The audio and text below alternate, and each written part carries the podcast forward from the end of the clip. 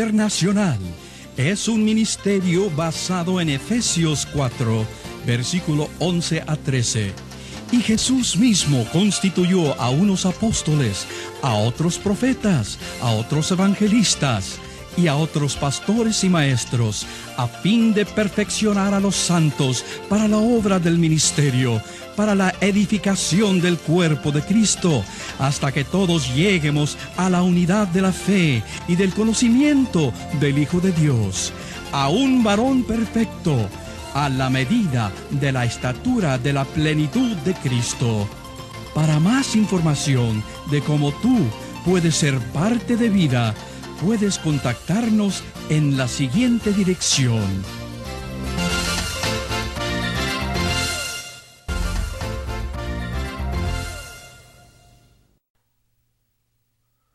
¿Cómo están, amados hermanos? Es un privilegio el estar nuevamente con ustedes. Ya hemos avanzado un poquito más en esta serie de enseñanzas y espero que usted haya sido restaurado, levantado, que haya sido animado por la palabra de Dios. Nuestro objetivo es que usted crezca y prospere en todo, así como su alma prospera. Ahora vamos a entrar a la lección número 11, titulada La oración en pareja. Este tema me apasiona porque a veces hay cosas que podemos hacer solos, como hombres o como mujeres, pero cuando estamos juntos, explicaba en lecciones anteriores, que uno pone abajo mil, pero dos ponen abajo diez mil. Vamos a empezar juntos esta jornada, esta ah, jornada de enseñanza y vamos a ir a ver lo que Dios tiene para nosotros. Entonces disponga su corazón y vamos a entender los diferentes puntos que tenemos que tomar en cuenta en nuestra oración como pareja. La palabra oración en el Nuevo Testamento tiene un significado muy importante y es necesario estudiarlo. En el original griego hay varias palabras que traducidas al español se traducen como oración. Sin embargo, cada una de ellas tiene aspectos diferentes que podemos aplicar. Proseujomai es hacer oración a Dios, suplicar, pedir, adorar, y como referencia tenemos algunos versículos como eh, Mateo 21, 22, como Romanos 12, 12, Efesios 6, 18, 1 Pedro 4, 7, Lucas 6, 12. Entonces, estamos viendo algunas palabras en el griego que traducidas al español se traducen como oración. La primera es proseuhomai. Entonces, ¿qué quiere decir? Hacer oración a Dios. Yo creo que cada uno de nosotros en diferentes circunstancias de la vida hemos recurrido a Dios para comentarle cómo nos sentimos, para hablar con Él, para eh, tener una relación con Él. Entonces, esto es algo normal en la vida del creyente, hacer oración a Dios. Dice Jeremías 33:3, clama a mí y yo te responderé. Él está atento a nuestra oración, Él tiene su oído atento a nuestra súplica y Él está anuente a responder y a habitar con nosotros y a convivir con nosotros también. La siguiente palabra que tenemos es desis, que significa ruego, súplica, petición. Esta palabra podemos encontrarla en algunos versículos de la Biblia como Lucas 1.13, Romanos 10.1 y Filipenses 1.4. Otra palabra en el griego que podemos encontrar en la Biblia es deomai, que significa desear, pretender, pedir, rogar, suplicar. Esta palabra la podemos encontrar en algunos versículos como Mateo 8:38, Lucas 10.2 y segunda de Corintios 5.20. Otra palabra, amado hermano, amado hermana, que podemos encontrar en la Biblia es erotao, que se traduce como oración también, que significa en el griego preguntar, pedir, interrogar, implorar. Como referencia tenemos a Juan 14, 16 y 1 de Juan 5, 16. Ahí podemos encontrar esta palabra.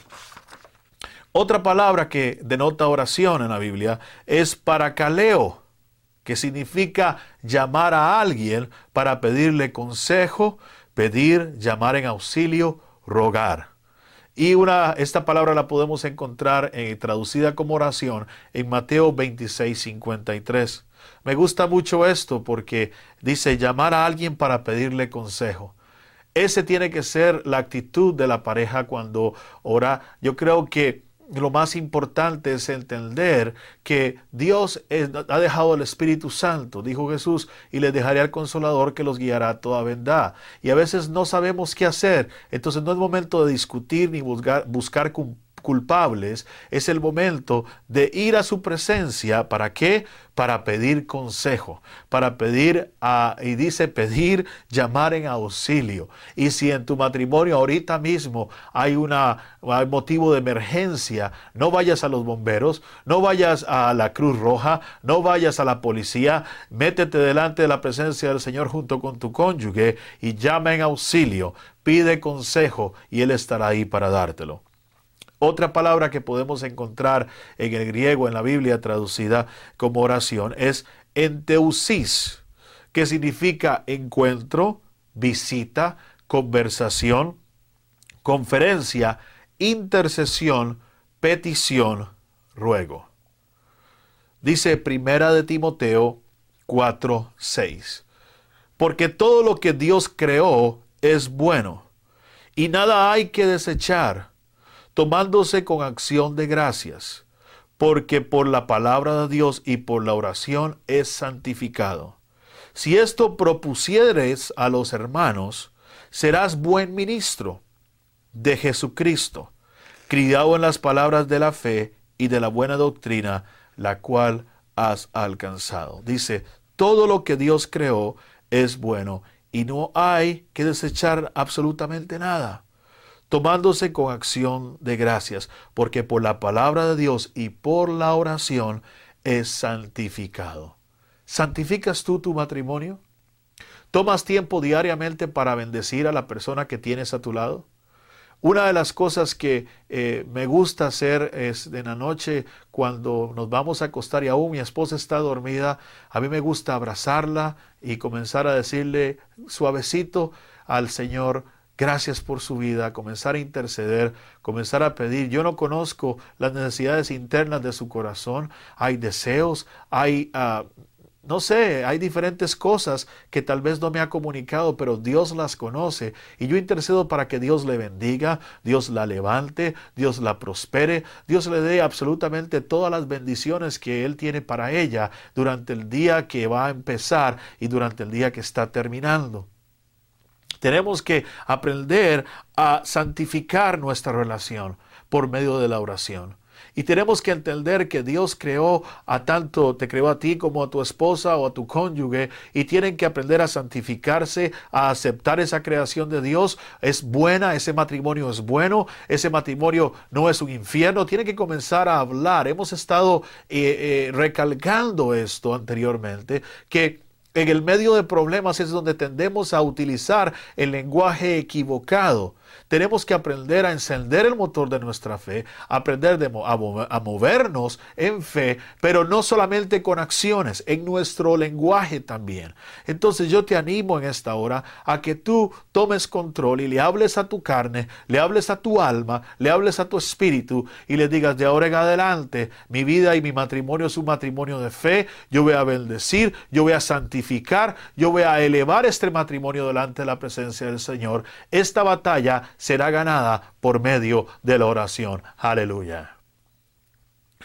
Otra palabra que tenemos es euge, que en la Biblia es encontrada en Santiago 5:15. Dice, la oración de fe sanará al enfermo y el Señor lo levantará, y si hay pecado, su pecado se le perdonará. Euge quiere decir oración a Dios, voto, invocación, promesa, deseo. Tienes que desear. Tal vez tu cónyuge está enfermo, tal vez hay una situación difícil. Tenemos que aplicar cada uno de estos conceptos. Mira lo increíble. En el español tenemos una sola palabra, oración. En el griego hemos visto ya, vamos a ver, una, dos, tres, cuatro, cinco, seis, siete palabras que son traducidas como oración, pero que denotan diferentes cosas.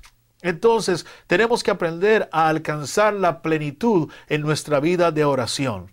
Tenemos que aprender a utilizar todas las armas y a utilizar, desatar, atar. Recuérdense, deo, luo, ¿qué significaba desatar? Significaba el hecho de dar oportunidad. Eso es algo que me fascina, esa explicación. Quiere decir dar cabida a que algo suceda. Y yo quiero darle cabida a Dios para que trabaje en mi vida. Quiero darle cabida a Dios para que tenga autoridad de hacer y deshacer lo que necesita en mi vida y en mi matrimonio y en mi familia. ¿Eres tú esa persona? ¿Estás dispuesto a que Dios haga lo que Él quiera hacer en tu vida matrimonial? Bueno, eso es increíble. Tienes que tomar una decisión y caminar con ella. La palabra de Dios es bien clara. La oración es un encuentro con Dios para tener una conferencia con Él, con el fin de presentarle nuestra adoración, nuestras peticiones y acciones de gracias. Es una conversación.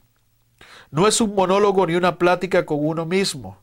Tampoco es la repetición de frases hechas con anterioridad. Es nuestra relación cercana con Dios. No gastes el tiempo solamente llegando a la presencia de Dios y hablando y hablando y hablando y pidiendo y pidiendo, pidiendo. Yo creo que la, oración es algo que tenemos que practicar con Dios en todo momento. A veces estamos en el supermercado, a veces estamos en la tienda de computación. Más de una vez me ha acontecido. Vamos a estar enseñando en el próximo eh, seminario acerca del área financiera, en el matrimonio según Dios parte 2, en el área financiera, eh, ya que esa es una de las áreas más difíciles y las que causa tal vez más heridas y problemas en el matrimonio.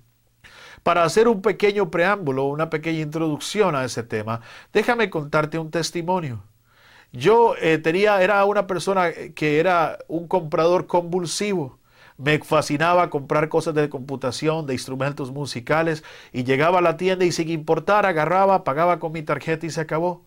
Pero desde que comencé a darle oportunidad al Espíritu Santo y comencé a llegar a lugares y a decir, Señor, esto es tuyo, tengo que hacer esto ahora, y yo claramente podía escuchar su voz diciendo, no lo compres. Más de una vez llegaba con un artefacto a la caja registradora e inmediatamente el Espíritu de Dios decía, separa esto, no lo compres. Y a veces... Eh, el último testimonio que sucedió eh, casi dos semanas antes de estar grabando esta enseñanza eh, resultó con mi hija. Ella necesitaba una flauta traversa para la banda de la escuela. Y resulta que eh, fuimos al super, a la tienda de instrumentos. es una especie de, de supermercado grande que tiene de todo y ahí venden instrumentos musicales también llamado Walmart.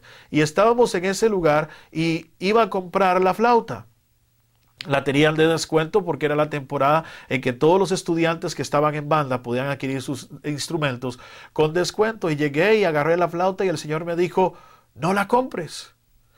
Mi hija necesitaba esto el lunes, eso era día sábado, y ella se sintió muy frustrada porque la llevé para comprar el instrumento y al final de cuentas no lo hice. En el camino comencé a hablar con Dios y tenía dos problemas. No tenía la flauta y tenía a mi hija frustrada en el asiento de atrás. Ella comenzó a llorar y comenzó a decir, papá, ¿por qué no compraste la flauta? Para eso vinimos, me trajiste a perder el tiempo. Yo le dije, no, Vamos a obedecer y esperar un milagro de Dios. Dios tiene un plan perfecto para lo que para tu necesidad. Él tiene una respuesta y vamos a esperar que esa respuesta venga. Si él no permitió que la comprara y dijo no, es porque en otro lugar vamos a tener una flauta mejor tal vez, a un mejor precio o tal vez mejor calidad de flauta. Yo no tenía explicación, pero lo que sí te digo es que para comprar esa flauta tenía que eh, usar mi tarjeta de crédito para comprarla y yo sé que eh, primeramente el Espíritu de Dios estaba previniéndome a no cometer ese error. A veces la desesperación nos hace hacer cosas que no debemos de hacer y trae carga financiera y carga espiritual a nuestro matrimonio. Déjame terminar este testimonio porque te va a reconfortar y, y, es una, te va a demostrar la fidelidad de Dios para contigo y para con aquellos que le obedecen y le aman.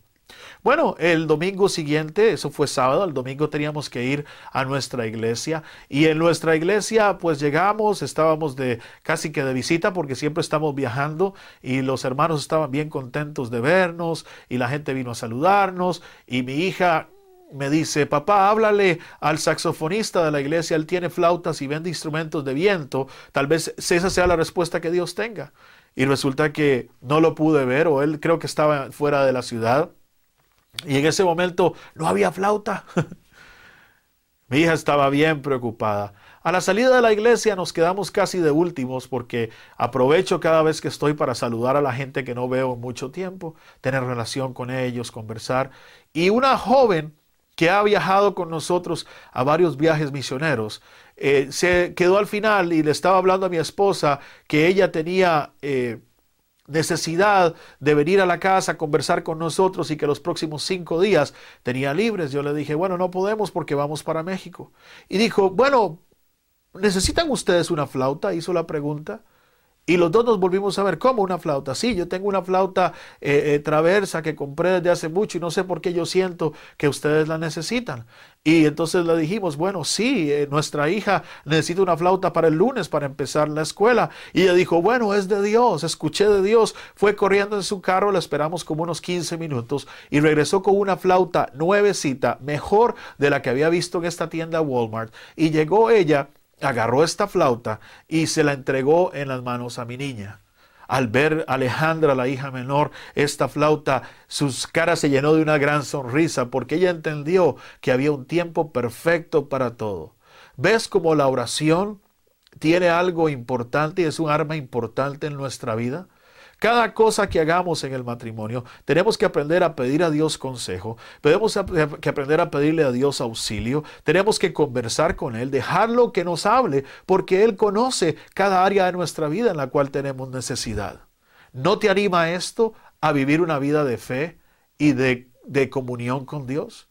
Comunión no es solo pasar arrodillado todo el tiempo, donde quiera que tú vayas al supermercado, a donde quiera Tenga a Dios presente y pregúntale, ¿qué te parece, Señor? ¿Debo comprar esto?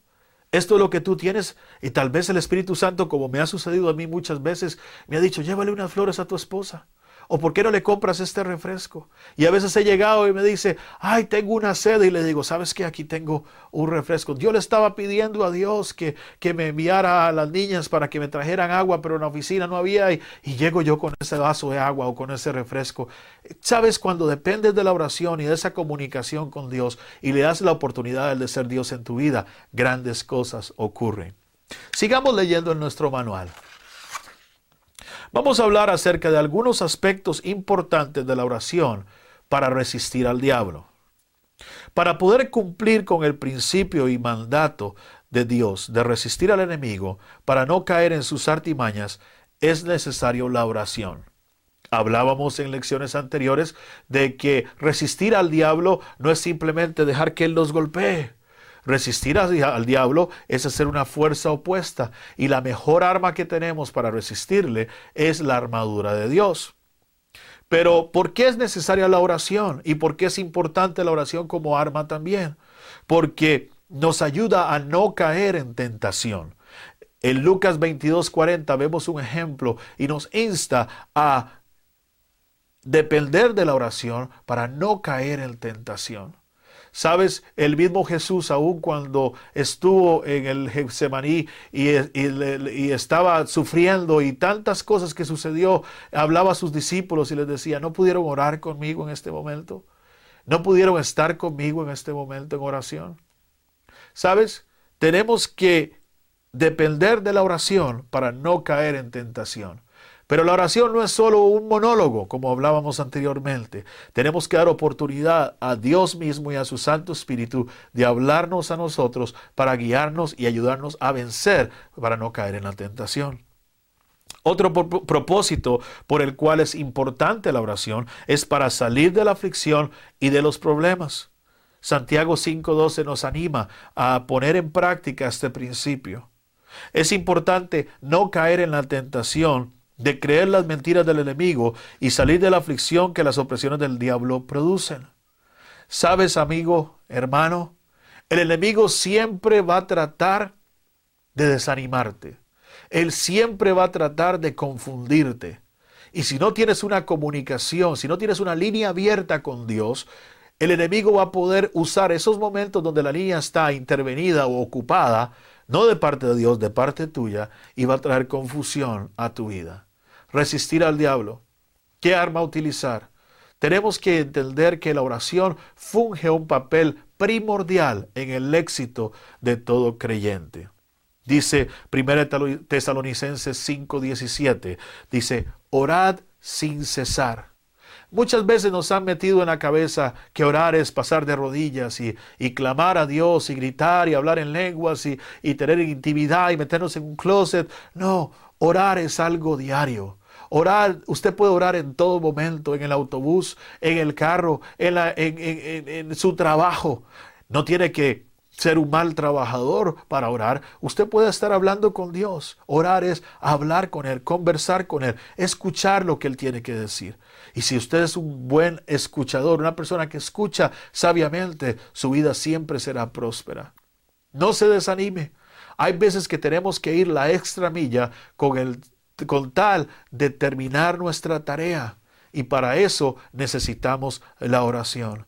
Circunstancias negativas van a venir no te preocupes, Dios tiene la respuesta. Por eso necesitas conversar y comunicarte con Él. Siguiendo en el manual, vamos a ver un tema especial. Y, es especial porque este es una de las armas más grandes que el enemigo utiliza para desanimar y traer abajo a muchos creyentes. Tenemos que aprender a echar fuera el temor. El temor en sí mismo tiene que ver con la condición del corazón del hombre. La palabra griega para temor es phobos y significa miedo, espanto, temor. Esta misma palabra recibiéndose al temor de Dios significa reverencia, respeto, temor reverencial. De esta palabra griega se deriva la palabra castellano o castellana fobia, que se relaciona con un temor específico que tiene una persona hacia algo y huye de ello. La fobia o temor o a, algo específico nos hace presa y trae consigo consecuencias. El temor del hombre pone lazo, dice Proverbios 29, 25. El temor lleva en sí castigo o tormento, 1 Juan 4, 18. La carne se estremece al temor, Salmo 119, 120. Si tememos a algo, de seguro esto nos sucederá. Proverbios 1, 26, 27. O, y también Job 3, 25. Es necesario librarnos de todo temor para poder recibir las bendiciones que Cristo Jesús ha preparado para nosotros.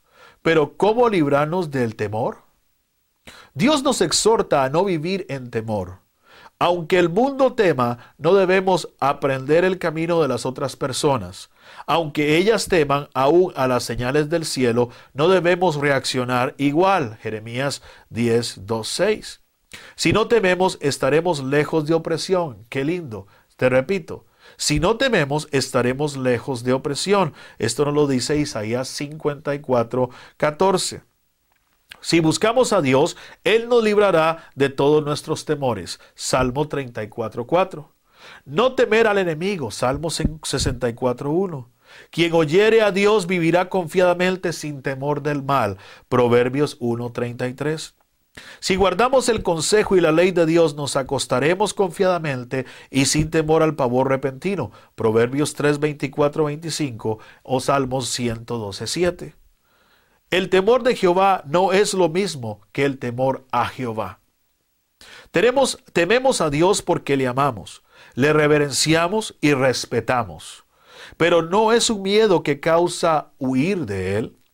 Dios nos da de su temor para que podamos servirle con eficacia. Temor de Dios es hacer lo que Dios hace y apartarnos de lo que a Él le desagrada. El temor de Jehová es limpio, Salmo 19.9. La sabiduría comienza con el temor de Dios. Salmo 111, 10, Proverbios 1, 7 o Proverbios 9, 10. El temor de Dios da conocimiento, sabiduría e inteligencia. Proverbios 2, 5, 6. El temor de Jehová es aborrecer el mal, la soberbia y la arrogancia, el mal camino y la boca perversa. Proverbios 8, 13. En el temor de Dios está la fuerte confianza y los hijos tendrán un lugar de refugio. Proverbios 14, 26. Nuestro único temor y miedo debe ser Él. Isaías 8:13. El temor de Dios es para vida. El hombre vivirá en reposo y no será visitado del mal. Proverbios 19, 23. Debemos preservar en el temor de Dios y no, eh, perdón, debemos perseverar en el temor de Dios y no tener envidia de los pecadores. Proverbios 23, 17. El temor de Dios trae paz. Hechos 9, 31. Y aumenta los días. Proverbios 10, 27. Trae unidad en el pueblo de Dios. 1 Samuel 11, 7. El temor de Dios es un tesoro. Isaías 33, 6. Antes de seguir a los siguientes puntos, déjame volver a recapitular algunas de estas escrituras que vimos. Primero, hablábamos en el punto número uno que la fobia o temor a algo específico nos hace presa y trae consigo consecuencias. Déjame decirte, a veces he experimentado en mi vida personal que cada vez que tomo una decisión en temor, cada vez que hago un movimiento en temor, siempre me meto en más problemas. Por ejemplo, eh, resulta de que se descompone el carro, no sé qué hacer y en vez de ir y orar a Dios y esperar su consejo, me desespero y hago o vendo algo, lo que sea. Esos eran errores de los cuales cometía anteriormente hasta que Dios me enseñó de que tengo que aprender a actuar según su palabra. El temor no puede ser el vehículo que nos anime o que nos lleve al éxito. Nunca lo vas a lograr así.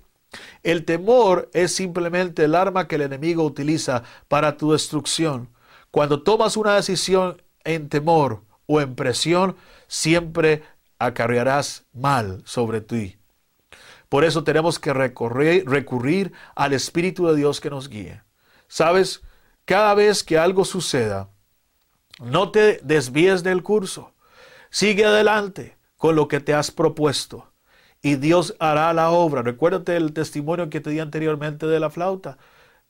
Mi hija pensaba, el sábado no compramos la flauta, domingo en la mañana no había flauta, lunes no voy a llegar. Y si yo hubiera actuado en temor por la premura o por la precisa, me hubiera perdido la bendición que Dios tenía para mí. Esta joven dio la flauta porque Dios le habló. Pero si yo le hubiera dicho a ella, oh, si me hubieras dicho, yo ya, había, ya compré una, esa bendición la hubiera tomado otra persona.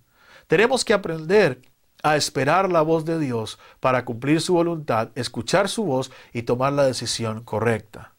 Dice que el temor del hombre pone lazo alrededor de él. El temor lleva en sí castigo o tormento. La carne se estremece en el temor. No dejes que el enemigo utilice el temor para controlar tu vida. Hay gente que no puede dormir, hay gente que no puede hablar, hay gente que no puede evangelizar porque cada vez que va a hacer algo, una de estas cosas, se llena de temor y no su vida no puede avanzar. Tienes que aprender a darle cabida al Espíritu de Dios. Y cuando Dios te dice, salta, tú saltas. Cuando Él dice, muévete, tú te mueves. El siguiente punto que hablábamos era que es necesario librarnos de todo temor para poder recibir las bendiciones de que Cristo Jesús ha preparado para nosotros. Yo tengo un testimonio para ti. Sabes, en esta área, cuando mi hija Alejandra, la de la flauta, iba a nacer hace 10 años, Resulta de que los doctores llegaron y nos dijeron de que había una malformación en sus huesos. Algo pasaba con la columna vertebral, sus piernas y casi que querían que el parto no se diera y dijeron que podía había posibilidades de que ella no naciera. Claro, para dos padres como mi esposa y yo emocionados por el tercer hijo, la niña venía, todo esto teníamos el nombre, esa noticia fue devastadora.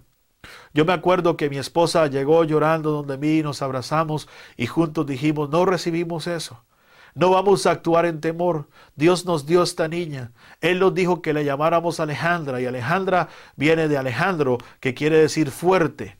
¿Sabes qué? Eh, Dios nos dio ese nombre y sentimos de que nuestra hija iba a ser fuerte y se iba a anteponer a todo obstáculo. Cuando mi esposa fue a dar a luz, eh, el parto fue de emergencia porque el líquido amniótico dentro de la pancita estaba eh, totalmente contaminado. Mi hija era una cosita que cabía apenas en la palma de mi mano, bien chiquita. Y sabes, Los doctores dijeron, no va a poder, no va a pegar, no esto. Era desánimo por todos lados. Pero nosotros creímos la palabra de Dios porque Él nos había dicho anteriormente que nos iba a dar hijos para perpetuar la bendición. Él nos dijo que Él pondría su mano y que nuestros hijos servirían su nombre. Y nosotros desde ese momento le creímos a Dios e hicimos lo necesario para que nuestros hijos nacieran en bendición y en paz. ¿Sabes? Alejandra hoy tiene 10 años es una niña perfectamente sana, tiene una voz preciosa que alaba al Señor. Y si nos hubiéramos creído lo que el diagnóstico de los médicos decían y hubiéramos actuado en temor, tal vez le hubiéramos abierto una puerta al enemigo para tomar control de nuestro matrimonio y devastarnos. Imagínate lo que era llegar a un parto esperando ver a, a un feto muerto, a un feto deformado. Imagínate lo que era eso. Era sinceramente angustiante, pero no decidimos pasar por ahí. No decidimos que el temor, nosotros dijimos, el temor no tendrá eh, eh, efecto en nosotros. Vamos a creer lo que Dios dice y vamos a movernos de acuerdo a su voluntad y Dios nos dio la victoria. Aleluya. ¿Qué te parece? Dios es bueno. Dice, si buscamos a Dios, Él nos librará de todos nuestros temores. Quien oye a Dios vivirá confiadamente sin temor del mal. Busca a Dios. Si eres una persona que vive de temores o muy nerviosa, busca a Dios y aprende a desligarte. Hay que aprender a desechar el temor de nuestra vida. Hay que aprender a decidir desecharlo, no hacerle caso, ignorarlo. El tercer punto que vimos es que el temor de Jehová no es lo mismo que el temor a Jehová. Hay gente que le tiene miedo a Dios. Oh, si yo no hago lo que Dios quiere, me va a matar, me va a consumir, me va a aplastar como yo aplasto una cucaracha o una hormiga. Dios no es así. El temor a Dios significa hacer lo que Dios quiere que yo haga, hacer lo que a Él le agrada y aborrecer lo que Él aborrece. Eso es temor de Dios. No es temer a Dios, es el temor de Dios. Dice que la sabiduría, la sabiduría comienza con el temor de Dios. ¿Quieres ser sabio? Aprende a caminar de acuerdo a Dios. Pero ¿cómo vas a temer a Dios si no tienes una relación con Él? ¿Ya ves cómo la oración se liga y la vida de oración en el matrimonio?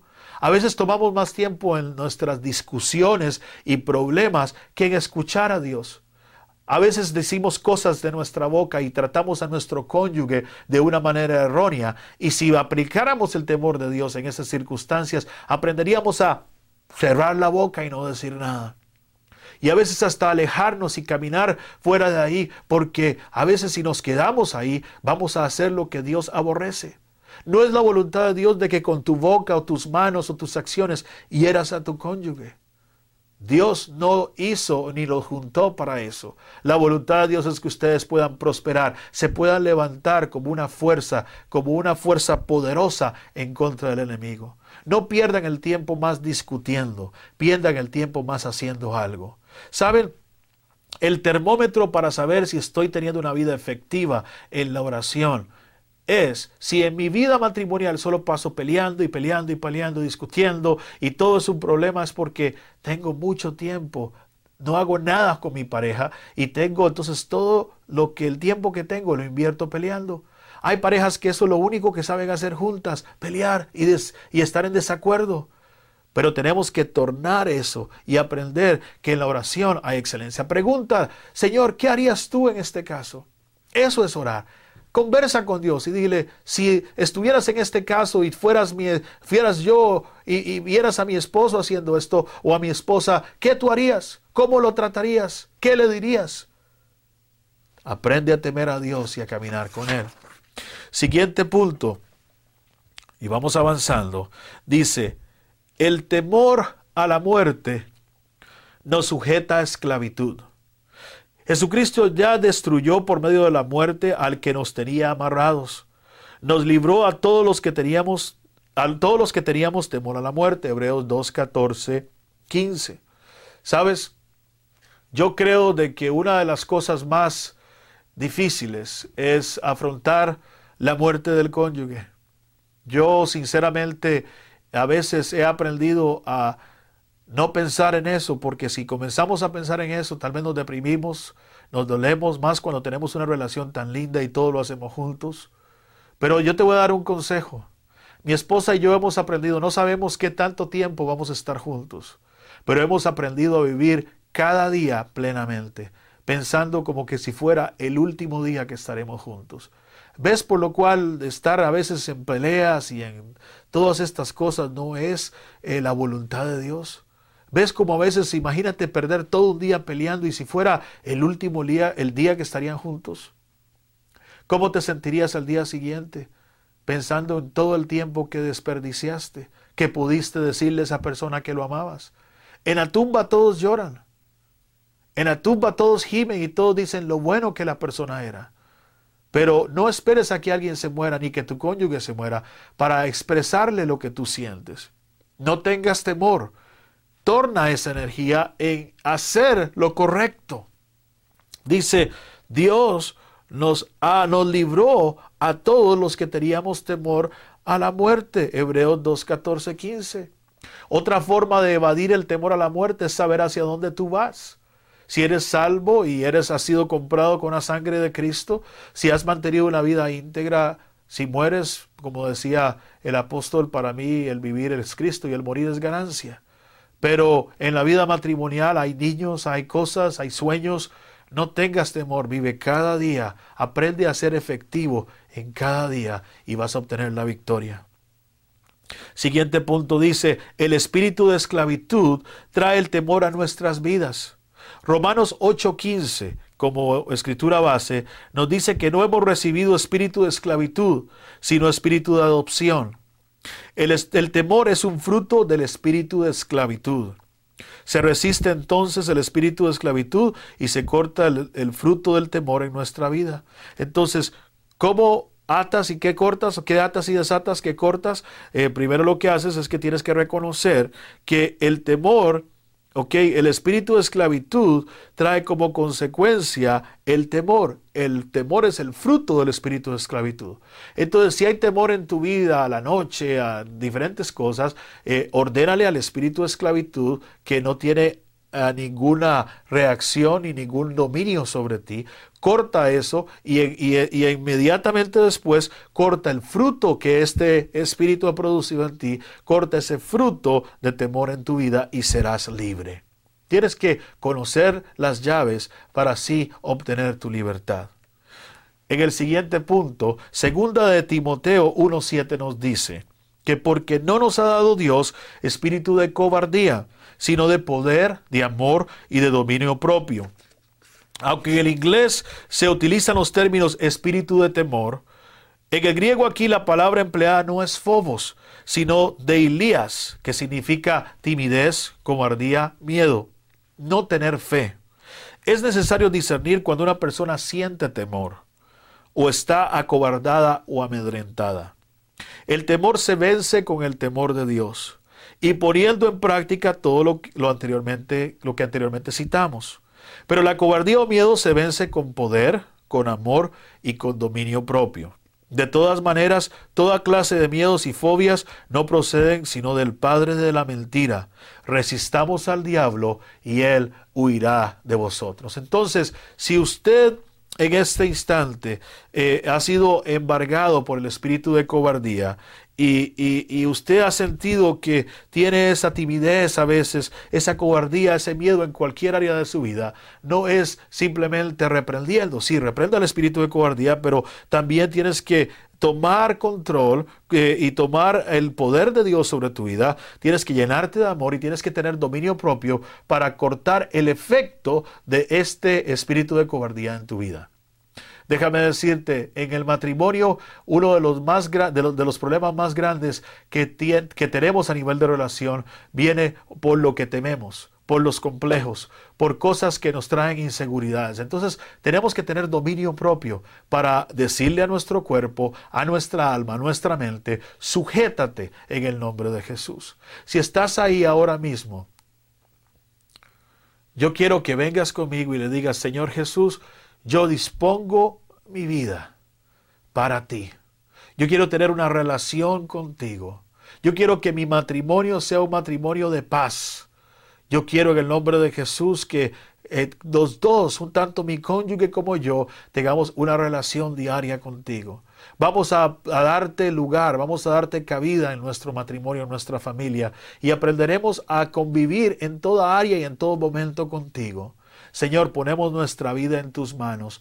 Tú eres el Salvador, tú eres el Señor, y sé el Señor de nuestra vida. Queremos temer, Señor, temerte a ti eso quiere decir, Padre, que queremos amar lo que tú amas, queremos respetar lo que tú respetas, queremos cuidar lo que tú quieres cuidar, pero vamos a aborrecer aquellas cosas que tú quieres que aborrezcamos. Perdónanos, Señor, por haber tomado tiempo en hacer lo incorrecto, por haber tomado tiempo hacer lo que a ti te desagradaba sabiéndolo, pero ahora en adelante queremos cultivar una relación poderosa contigo y entrar y seguir en victoria. Padre, te amamos, te bendecimos y te damos la gloria y la honra por quien tú eres, un Dios de verdad y un Dios de paz. Adelante, mi amigo. Cristo es todopoderoso y nos ha dado las llaves para vivir un matrimonio de éxito en la oración y en la confianza con Él. Dios te bendiga, te amamos.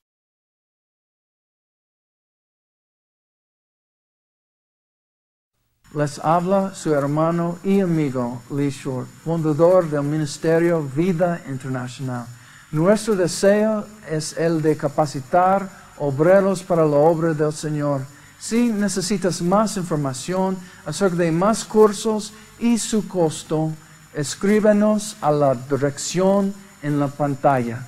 Dios le bendiga.